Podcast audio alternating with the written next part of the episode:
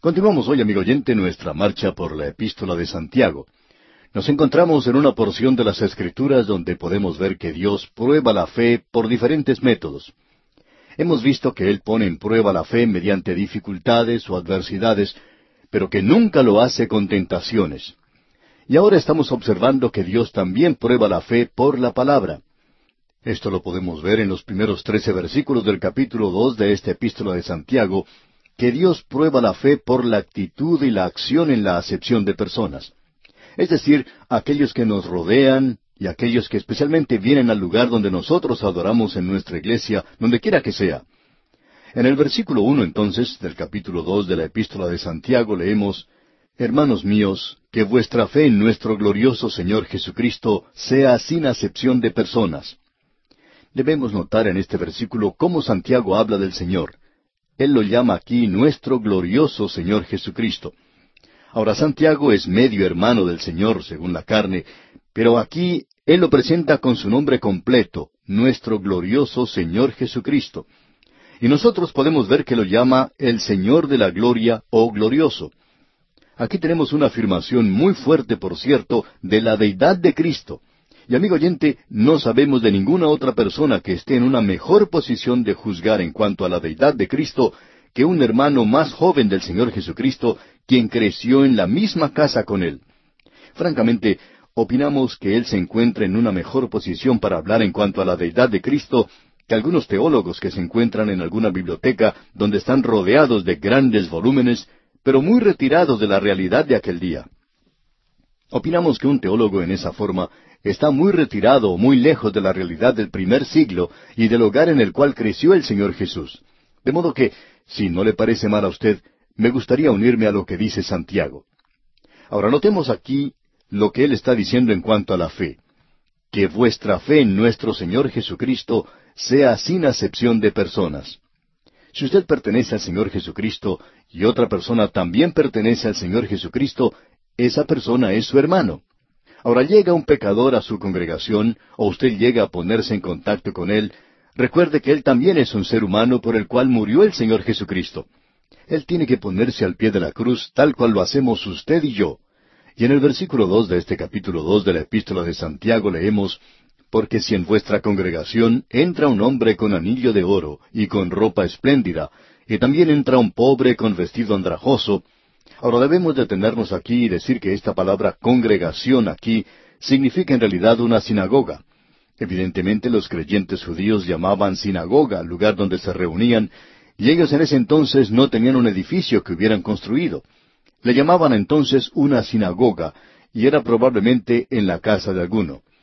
En muchos lugares posiblemente se reunían en alguna sinagoga alquilada, en algunos lugares ellos podían alquilar estas sinagogas, ya que se reunían los domingos y no los sábados, de manera que no hubiera ningún conflicto para la reunión de esa congregación y la de los judíos. A propósito, aquí tenemos otro buen argumento del por qué la iglesia se reunía los domingos. Bien, leamos otra vez todo este versículo dos que dice, Porque si en vuestra congregación entra un hombre con anillo de oro y con ropa espléndida, y también entra un pobre con vestido andrajoso, Ahora observemos esto por un momento. Cuando se habla aquí de anillo de oro, no se refiere solamente a un anillo, sino que indica que esa persona tenía un anillo en cada dedo de su mano. Se cuenta de un hombre que tenía seis anillos en un solo dedo. Y luego se dice algo más aquí. Dice, ropa espléndida. Esto quiere decir que tenía ropas muy buenas, ropa muy fina, ropa resplandeciente y estaba vestido ostentosamente. Y también debemos decir que esto de ropa espléndida estaba en contraste con la ropa que estaba usando el hombre pobre. Alguien ha dicho que hay pocas personas hoy que van a la iglesia para cerrar los ojos, mientras que otros van para observar la ropa de los demás. En algunos lugares el día domingo es nada más que para ir a mostrar las ropas buenas que tenemos, y hay muchas personas que van a la iglesia vestidos de manera exagerada. Ellos se sienten muy bien cuando hacen eso, pero eso es algo pretencioso. Hay cierta pompa, pomposidad en cuanto a esto. Sin embargo, es algo que es vulgar y vano. Hay hombres ricos que llegan a esos lugares con banderas desplegadas al son de trompetas viajando en un suntuoso automóvil y cuando tienen que bajarse el chofer les abre la puerta y esa persona entra a la iglesia como un pavo real. Y eso es lo que el Señor Jesucristo utilizó en esa historia que él contó en cuanto al hombre rico y Lázaro. En el Evangelio según San Lucas capítulo 16 versículo 19 tenemos lo que el Señor Jesucristo dijo. Había un hombre rico que se vestía de púrpura y de lino fino y hacía cada día banquete con esplendidez. Ahora, ¿qué es lo que quiere decir con esto de hacía banquete con esplendidez? Sencillamente quiere decir que él trataba de hacer las cosas de una manera superior a todos los demás. Ahora Santiago nos habla aquí de un hombre que solo tenía andrajos para vestir. Quizá él estaba limpio, pero su ropa era andrajosa. Aquí tenemos una evidencia de parches y de pobreza. Puede que él haya sido una persona desaliñada o quizá abandonada y deteriorada. Quizá haya tenido días mejores antes, pero el caso es que no tenía ropa buena para ponerse los domingos. Ahora lo que está haciendo Santiago aquí es mostrarnos un contraste entre esos hombres. Cada uno de ellos se encuentra en un extremo de la escala social. Hoy en la sociedad afluente en la cual nos toca vivir, quizá no vemos tanto de esto como antes. Ahora nosotros nos vestimos para los demás, y hay muchas personas que, por cierto, hacen esto. En algunos países uno puede observar esto en la llamada Semana Santa especialmente. Muchas personas se visten con trajes nuevos en esa ocasión, y en algunos lugares usan sombreros con las alas bien grandes. Y eso es algo, por cierto, que se puede notar mucho. Pero también hay excepciones, personas que son ricas, son adineradas, pero que visten modestamente, bien vestidos, pero no de una manera exagerada. Y esto, por supuesto, nos puede hablar si nosotros mismos nos estamos vistiendo de una manera que no demuestra humildad. Ahora, en el versículo tres de este capítulo dos, dice Santiago, Y miráis con agrado al que trae la ropa espléndida y le decís, Siéntate tú aquí en buen lugar, y decís al pobre, Estate tú allí en pie, o siéntate aquí bajo mi estrado. Es decir, que Él le coloca a ese hombre en la parte más alejada y quizá en la parte de atrás del templo. En aquellos tiempos había unos pocos asientos al frente nada más, y allí solo se sentaban las personas destacadas. Y hubo un día en algunos países donde las personas compraban o pagaban por los asientos en las iglesias. Y algunos tenían una pequeña puertecita y solo la familia que había pagado por ese asiento podía sentarse allí el domingo. Usted no podía sentarse con quien quería. No sabemos si hoy existen estas cosas, pero quizá haya grupitos, camarillas en ciertas partes de la iglesia donde todos se sientan juntos. Y si usted está siendo extraño en ese lugar, llega a sentarse allí, especialmente si no está bien vestido, bueno, puede tener problemas con esa clase de gente. No va a ser bienvenido en esa parte de la iglesia, de eso estamos seguros. Pues bien, amigo oyente, de eso es de lo que nos está hablando aquí Santiago. Y luego él dice en el versículo cuatro de este capítulo dos, ¿No hacéis distinciones entre vosotros mismos y venís a ser jueces con malos pensamientos?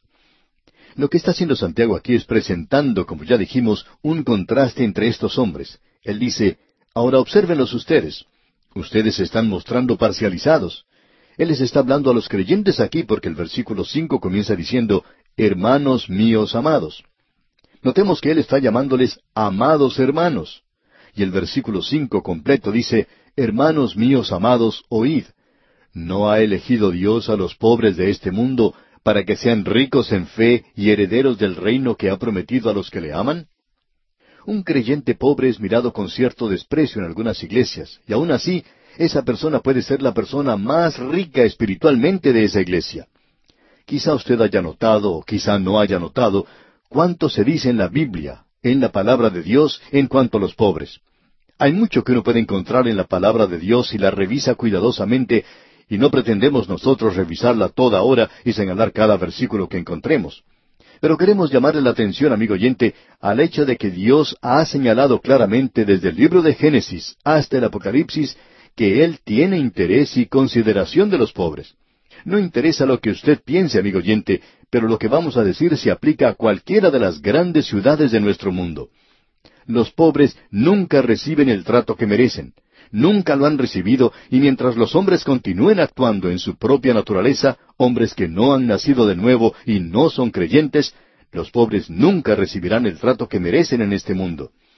Amigo oyente, la única esperanza que ellos tienen se encuentra en el Señor Jesucristo. Escuche lo que dice la palabra de Dios. En el libro de Job, capítulo cinco, versículo quince, leemos Así libra de la espada al pobre, de la boca de los impíos y de la mano violenta, pues es esperanza al menesteroso, y la iniquidad cerrará su boca. Y también en el capítulo 36 del mismo libro de Job, versículo 15 leemos, Al pobre librará de su pobreza, y en la aflicción despertará su oído. Luego en el Salmo 9, versículo 18 dice, Porque no para siempre será olvidado el menesteroso, ni la esperanza de los pobres perecerá perpetuamente. También en el Salmo 68, versículo 10 dice, Los que son de tu grey han morado en ella, por tu bondad, oh Dios, has provisto al pobre. Y el Salmo 69, versículo 33 dice, Porque Jehová oye a los menesterosos. Y también en el Salmo 72, versículos 12 y 13 leemos, Porque Él librará al menesteroso que clamare, y al afligido que no tiene quien le socorra. Tendrá misericordia del pobre y del menesteroso, y salvará la vida de los pobres. Y amigo oyente, podríamos continuar hablando de la misma manera. En el Salmo 45 encontramos que llegará uno que reinará sobre esta tierra en justicia. Y en Isaías capítulo 11 se nos presenta esto allí, y Él es aquel que va a gobernar por los pobres. Él juzgará con justicia a los pobres, se nos dice allí. Dios tiene mucho que decir en cuanto al tratar mal a los pobres en esta tierra por parte de los ricos y de parte de aquellos que están en el poder. Esto es algo que ellos tendrán que responder ante Dios algún día. Los pobres son ricos en cosas espirituales. Y esto es lo importante de ver de parte de los pobres.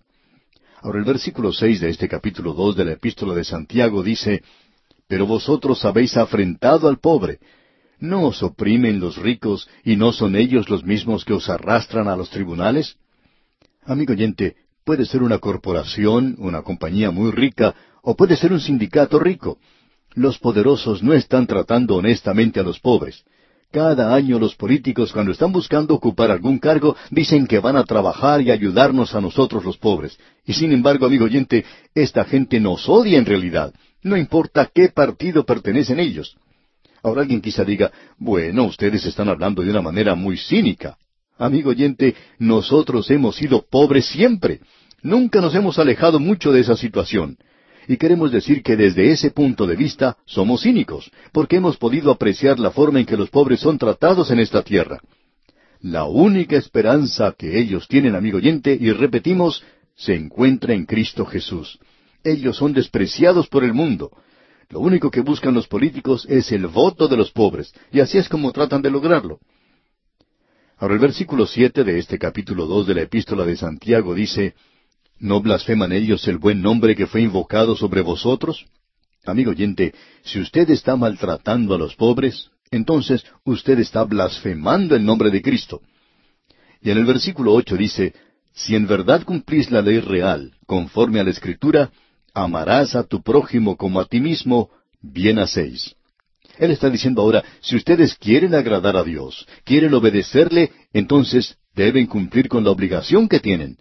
Él nos presenta esto de una manera muy clara. Amarás a tu prójimo como a ti mismo. Y eso es el resumen de toda la ley. Él va a enfatizar esto. Y aquí en el versículo nueve dice, Pero si hacéis acepción de personas, cometéis pecado y quedáis convictos por la ley como transgresores. La ley condena eso, amigo oyente. Ahora alguien nos puede decir, bueno, yo no he cometido ningún asesinato, yo no he cometido adulterio. ¿No ha hecho usted eso, amigo oyente? Escuche lo que dice el versículo diez ahora de este capítulo dos de la epístola de Santiago. Porque cualquiera que guardare toda la ley, pero ofendiere en un punto, se hace culpable de todos. ¿Qué es lo que quiere decir con eso? No quiere decir que si usted ha quebrantado un mandamiento, los ha quebrantado a todos, sino que significa que usted es culpable de quebrantar los mandamientos, no importa cuál haya sido el que usted ha quebrantado. Es como aquel hombre que está en la prisión, Puede haber sido un asesino, y él puede ver del otro lado del pasillo y puede decirle al otro prisionero, bueno, yo no soy un ladrón, yo nunca he quebrantado esa ley. Sí, pero él también se encuentra detrás de las rejas, él es un asesino. Y creemos que es algo irónico hoy que algunos prisioneros tratan de matar a otro prisionero, otro que va a parar a la cárcel con ellos, porque no tienen ningún respeto por él. O ellos piensan que el crimen que este otro ha cometido es algo horrible. Pero amigo oyente, usted no necesita ir a la cárcel para ver eso. Usted puede encontrar a personas que desprecian a otra de la misma manera. Todos nosotros estamos ante Dios como personas que hemos quebrantado la ley. Ahora los versículos once y doce de este capítulo dos de la epístola de Santiago dicen, Porque el que dijo, no cometerás adulterio, también ha dicho, no matarás. Ahora bien, si no cometes adulterio, pero matas, ya te has hecho transgresor de la ley. Así hablad y así haced, como los que habéis de ser juzgados por la ley de la libertad. Esa es la ley de Cristo, amigo oyente. El Señor Jesucristo dijo, Si me amáis, guardad mis mandamientos. ¿Cuál es su mandamiento? Mi mandamiento es que os améis los unos a los otros. Y ahora en el versículo trece de este capítulo dos de la epístola de Santiago leemos, Porque el juicio sin misericordia se hará con aquel que no hiciere misericordia, y la misericordia triunfa sobre el juicio. Se cuenta la historia de un matrimonio muy rico que estaba dando una fiesta para unos amigos en una ocasión, y estos trataron de hacer algo diferente. Así es que se dirigieron a la parte pobre de esa ciudad, y allí había una misión para los pobres donde se predicaba el Evangelio. Así es que esta gente, para divertirse nada más, entraron a ese lugar y se sentaron en la parte de atrás del auditorio. Ahora este matrimonio muy rico pertenecía a una iglesia muy de moda, pero ellos nunca habían tenido oportunidad de escuchar el Evangelio bien predicado, de la misma manera en que una persona que vive en lugares alejados raramente tiene esa oportunidad. Pero esa noche ellos escucharon la predicación del Evangelio y sus corazones fueron tocados, y ellos pudieron observarse a sí mismos como pecadores, y entonces pasaron al frente esa noche junto con esas otras personas en harapos y andrajos, y ellos aceptaron a Cristo. Estas personas llegaron a ser obreros del Señor en esa zona y establecieron allí un lugar para niñas desamparadas. Amigo oyente, nosotros necesitamos reconocer hoy que quizá pensamos que somos mejores que los demás, que de alguna forma u otra nosotros estamos despreciando a los otros. Y es pecaminoso el hacer eso. No interesa quién sea esa persona, ese hombre o esa mujer, se encuentra en el mismo nivel que usted y yo nos encontramos ante Dios. Esa persona es una persona pecadora, y usted y yo debemos ir a la cruz y tenemos que presentarnos ante el Señor Jesucristo como lo hizo este matrimonio rico del cual hablamos. Bien, amigo oyente, vamos a detenernos aquí por hoy.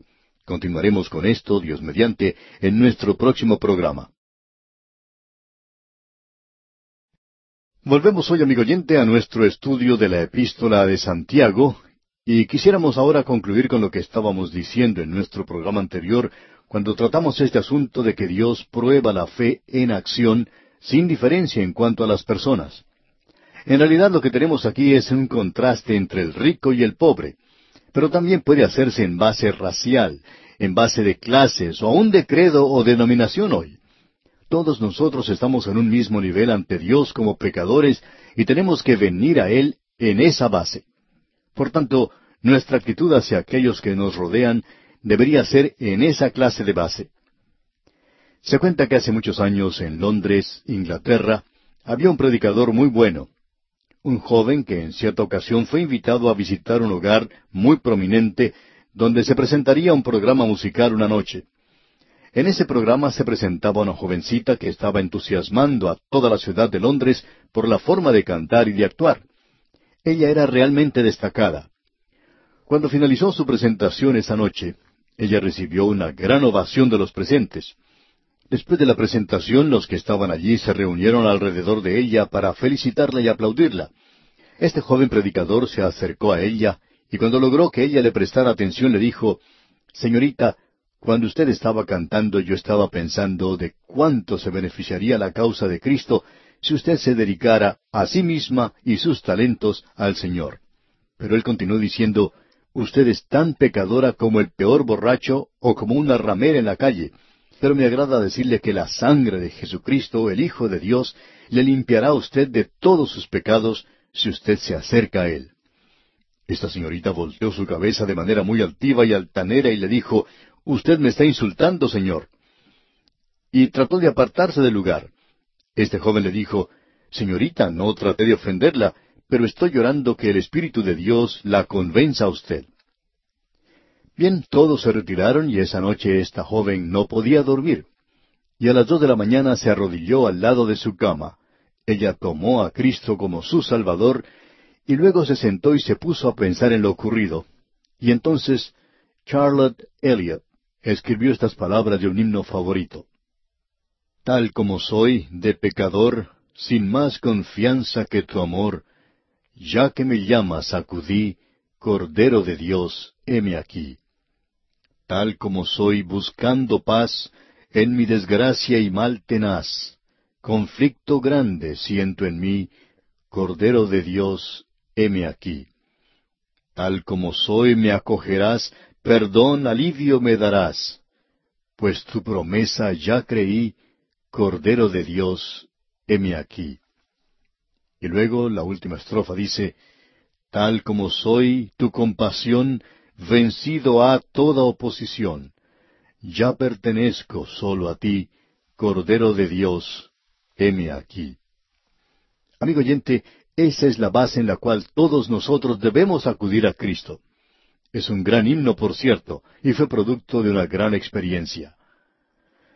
Bien, volviendo ahora a esta epístola de Santiago, vemos en el versículo catorce del capítulo dos, Hermanos míos, ¿de qué aprovechará si alguno dice que tiene fe y no tiene obras? ¿Podrá la fe salvarle? Hay aquellas personas que dicen hoy que aquí tenemos una contradicción con lo que dice Pablo, porque el apóstol Pablo presentó de una manera muy clara que la fe puede salvar. Para tener una mejor idea de lo que dice el apóstol Pablo, busquemos lo que él dice allá en su epístola a los Gálatas, capítulo dos, versículo dieciséis, y observemos lo que allí se menciona. Dice, sabiendo que el hombre no es justificado por las obras de la ley, sino por la fe de Jesucristo, nosotros también hemos creído en Jesucristo para ser justificados por la fe de Cristo y no por las obras de la ley, por cuanto por las obras de la ley nadie será justificado. Y ahora leamos nuevamente lo que dice Santiago aquí en estos versículos catorce hasta el veinte de este capítulo dos. Hermanos míos, ¿de qué aprovechará si alguno dice que tiene fe y no tiene obras? ¿Podrá la fe salvarle? Y si un hermano o una hermana están desnudos y tienen necesidad del mantenimiento de cada día, y alguno de vosotros les dice, Id en paz, calentaos y saciaos, pero no les dais las cosas que son necesarias para el cuerpo, ¿de qué aprovecha? Así también la fe, si no tiene obras, es muerta en sí misma. Pero alguno dirá, Tú tienes fe y yo tengo obras. Muéstrame tu fe sin tus obras, y yo te mostraré mi fe por mis obras. Tú crees que Dios es uno, bien haces. También los demonios creen y tiemblan. Mas quieres saber, hombre vano, que la fe sin obras es muerta? Ahora lo que tenemos aquí, amigo oyente, es una porción de las escrituras que hemos dividido en tres partes, indicando que aquí tenemos la interpretación de la fe, la identificación de la fe y también la ilustración de la fe. Tenemos aquí una definición en el contexto de la escritura. Ahora no es un término definitivo, de modo que podemos ver precisamente que Pablo y Santiago estaban en perfecto acuerdo. Ellos están hablando del mismo tema, pero observándolo desde diferentes puntos de vista. Ahora esto es lo que queremos decir, que lo que Pablo está diciendo es que un hombre no es salvo por las obras de la ley. En su epístola a los Romanos capítulo tres versículo veintiocho él dice, Concluimos pues que el hombre es justificado por fe sin las obras de la ley. Eso lo presenta de una manera muy clara en su epístola a los Gálatas, como hemos visto, este hombre es justificado no por obras, sino por fe en Cristo Jesús. ¿Cómo vamos a reconciliar entonces estas dos cosas? Bien, Pablo y Santiago no están frente a frente luchando uno contra el otro, sino que como alguien ha dicho, ellos están de espalda a espalda luchando contra fuerzas opuestas. Amigo oyente, había quienes estaban diciendo que las obras de la ley, y ellos estaban hablando ahora en cuanto a la ley de Moisés, que uno tenía que hacer las obras de la ley, que usted tenía que ir por la ley para poder ser salvo. Francamente, Pablo está diciendo que las obras de la ley no le salvan a usted, pero la fe en Cristo sí le salva. Estos hombres, por tanto, estaban defendiendo la ciudadela de la fe. ¿Por qué? Bueno, conviene que comprendamos primero el uso de la terminología. Lo que el apóstol Pablo está diciendo es que la fe salvadora, aquella que es real y que es genuina, transformará la vida de una persona. De allí tendrá lugar una revolución. Pablo podía decir, pero cuantas cosas eran para mí ganancia, las he estimado como pérdida. Esto sí que era una revolución, una revolución que cambió completamente la vida de Pablo. Ahora escuche lo que él tiene que decir en su primera epístola a los Corintios capítulo quince, versículos uno y dos.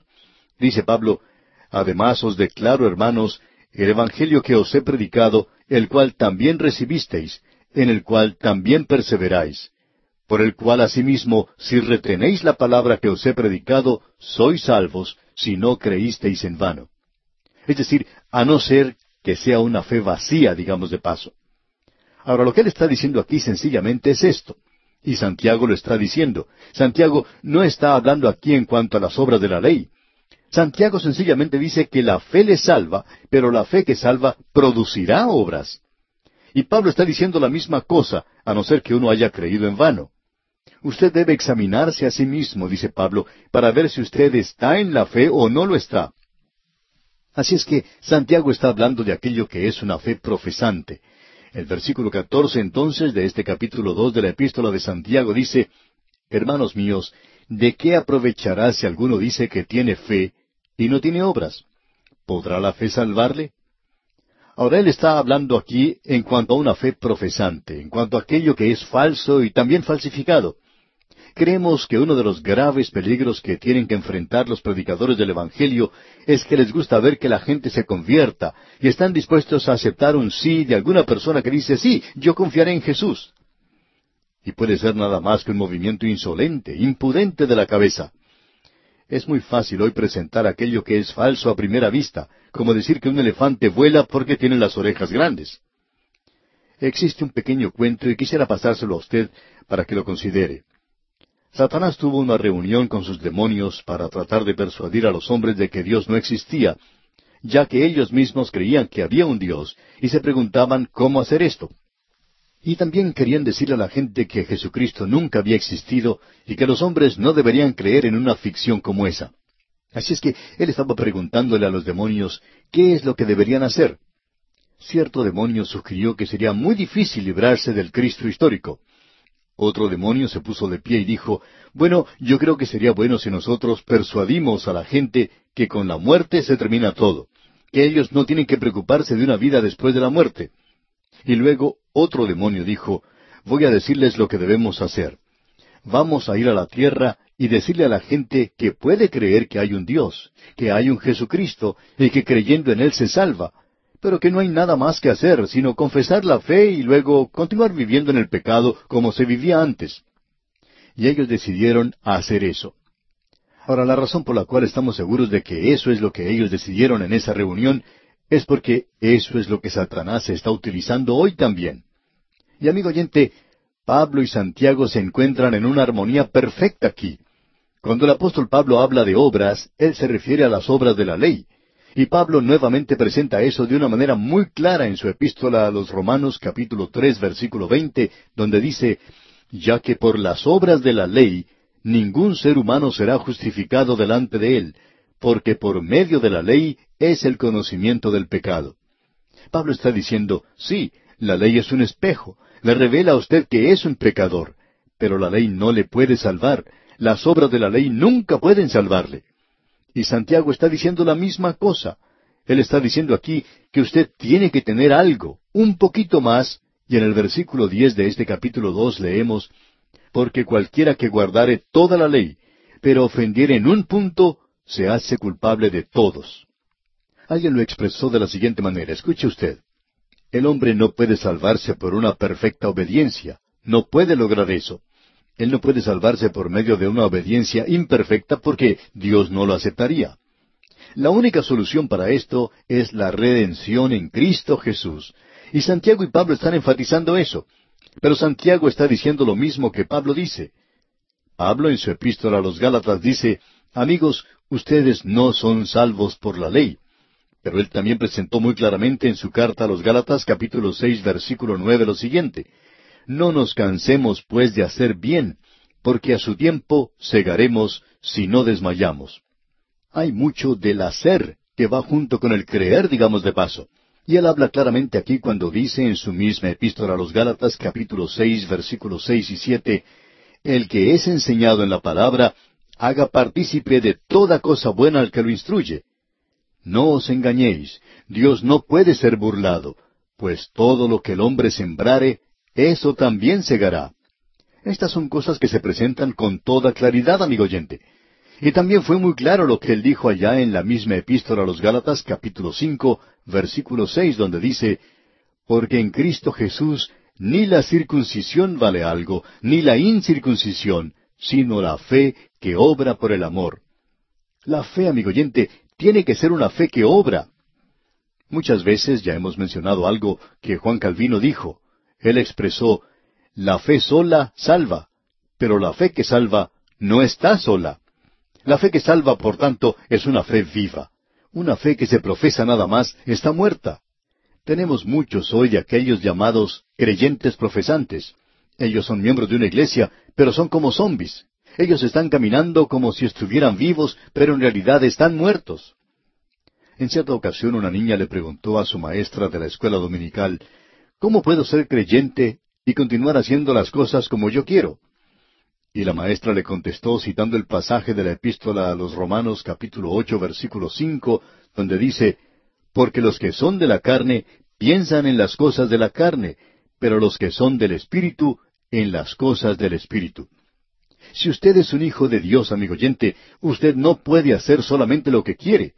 Usted tiene que hacer lo que Él quiere. Por cuanto los designios de la carne son enemistad contra Dios, porque no se sujetan a la ley de Dios, ni tampoco pueden. Mas vosotros no vivís según la carne, sino según el Espíritu, si es que el Espíritu de Dios mora en vosotros. Usted puede producir el fruto del Espíritu en su vida, amigo oyente, y si usted no lo hace, entonces hay algo completamente malo. Un creyente no hace lo que le place, sino que hace lo que le place a Cristo Jesús. En cierta ocasión un hombre se acercó a su pastor y le dijo que tenía toda clase de problemas. Pero también le dijo al pastor, yo amo a mi Salvador, yo amo a mi familia, yo amo a mi iglesia, y yo amo a mis negocios. Pero hay momentos cuando yo siento como que quisiera salir y dejarlos a los cuatro. El pastor le miró directamente a los ojos y le dijo, ¿por qué no lo hace? Y este hombre contesta, la razón por la cual no lo hago es porque soy creyente. Amigo oyente, la fe salvadora que hace a un creyente conduce a hacer buenas obras. Nosotros estamos tan ansiosos en lograr miembros para la iglesia que los traemos aunque su profesión no sea profunda y firme. Y como resultado hay muchas iglesias que están llenas en realidad de incrédulos. Ahora aquí tenemos la identificación de la fe, una fe que salva puede ser reconocida y puede ser identificada mediante huellas digitales espirituales. Existe una verificación de una fe genuina y Santiago usa una ilustración. Notemos ahora la ilustración que él presenta en los versículos quince y dieciséis de este capítulo dos. Y si un hermano o una hermana están desnudos y tienen necesidad de mantenimiento de cada día, y alguno de vosotros les dice, Id en paz, calentaos y saciaos, pero no les dais las cosas que son necesarias para el cuerpo, ¿de qué aprovecha? Él dice, usted puede ser muy piadoso y decirle a una persona, hermano, yo voy a orar por usted y sé que el Señor proveerá. Pero amigo oyente, el Señor lo colocó a usted allí para que usted, como hijo de Dios, pueda proveer lo que esa otra persona necesita. A veces cansa escuchar a personas que son bastante ricas diciendo que nosotros estamos realizando una tarea muy buena, que estamos haciendo lo correcto al presentar la palabra de Dios, pero esta gente nunca tiene ninguna participación financiera en este programa. Ellos no pueden hacernos creer que son sinceros, no pueden serlo. Ellos pueden decir piadosamente, ah, hermano, yo estoy con usted. Pero, ¿está usted con él? ¿Está usted apoyándole? Amigo oyente, una fe viva produce algo usted la puede identificar. El Señor Jesucristo dijo, En esto conocerán todos que sois mis discípulos, si tuviereis amor los unos con los otros. Y el apóstol Pablo en su epístola a los Romanos capítulo trece versículo ocho dice, No debáis a nadie nada, sino el amaros unos a otros, porque el que ama al prójimo ha cumplido la ley. Lo que queremos señalar es que uno no puede decir yo soy un hijo de Dios y luego vivir igual que una persona que no tiene ley. Uno no puede ser una persona que vive fuera de la ley y luego decir que es un hijo de Dios. Ahora, esto no quiere decir que uno tenga que darle dinero a todo por diosero que se presente para luego ir a comprar licor. No creemos que toda persona que profesa ser creyente lo es en realidad. es necesario probar a esas personas para ver si son creyentes o no. A veces uno aprende de cosas que realmente le dan ánimo, al enterarse de cómo algunas personas ayudan a otras en tiempo de necesidad, o de cómo alguna dama ayuda a un misionero en algún lugar, y hacen todo esto sin decirle nada a nadie. Amigo oyente, usted está demostrando por medio de su vida si usted tiene una fe genuina o no la tiene. Ahora el versículo 17 de este capítulo 2 de la epístola de Santiago dice, Así también la fe, si no tiene obras, es muerta en sí misma. Ahora, ¿por qué dice que la fe es muerta? Sencillamente porque la fe que vive produce obras, y uno tiene que sacar esa conclusión. Santiago está hablando en cuanto al fruto de la fe. El apóstol Pablo está hablando en cuanto a la raíz de la fe, y ese es el énfasis de ambos. Pero tanto Pablo como Santiago están diciendo que la fe sola salva. Pablo dice que la fe va a producir fruto, el fruto del Espíritu, amor, gozo, paz y todos los demás.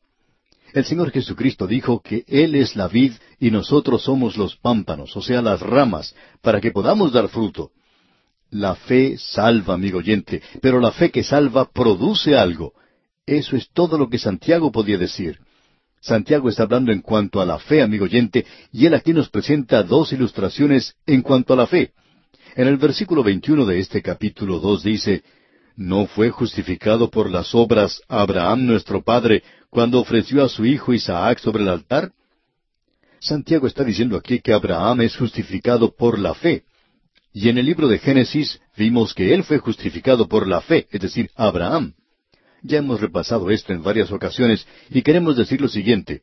Abraham fue justificado cuando ofreció a su hijo Isaac. Ahora la pregunta es entonces, ¿ofreció él a su hijo Isaac? La respuesta es no, él no lo hizo. ¿Cuál fue entonces su obra de fe? ¿Cómo le salvaron sus obras?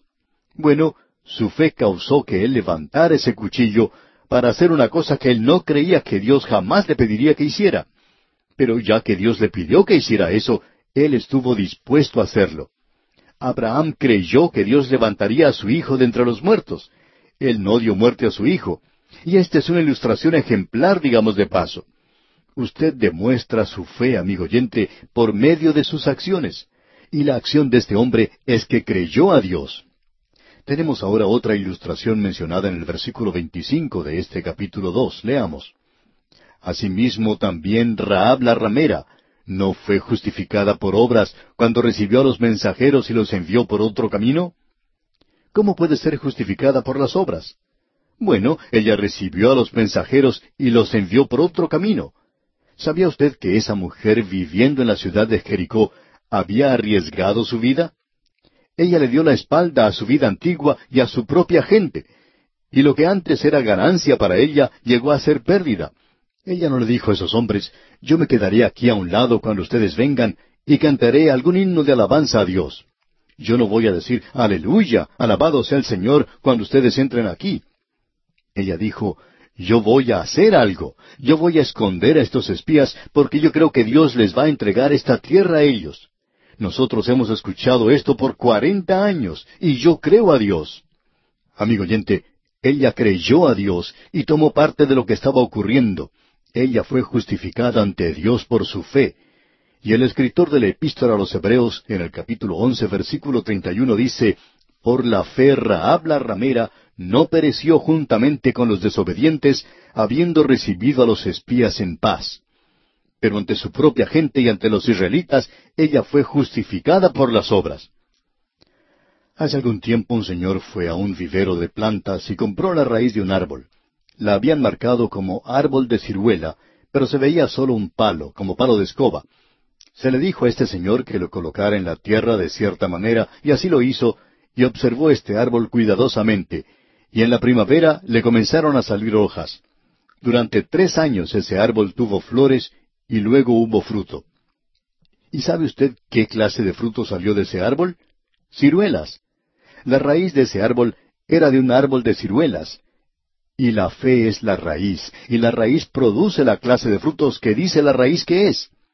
Si usted, amigo oyente, tiene una fe viva, entonces habrá fruto en su vida. Nuevamente dice el apóstol Pablo que debemos examinarnos a nosotros mismos para ver si estamos en la fe. Debemos probarnos a nosotros mismos. Y Santiago dice aquí en el versículo 26 de este capítulo 2, porque como el cuerpo sin espíritu está muerto, así también la fe sin obras está muerta. Y eso también lo decimos nosotros, amigo oyente. Y aquí nos detenemos por hoy.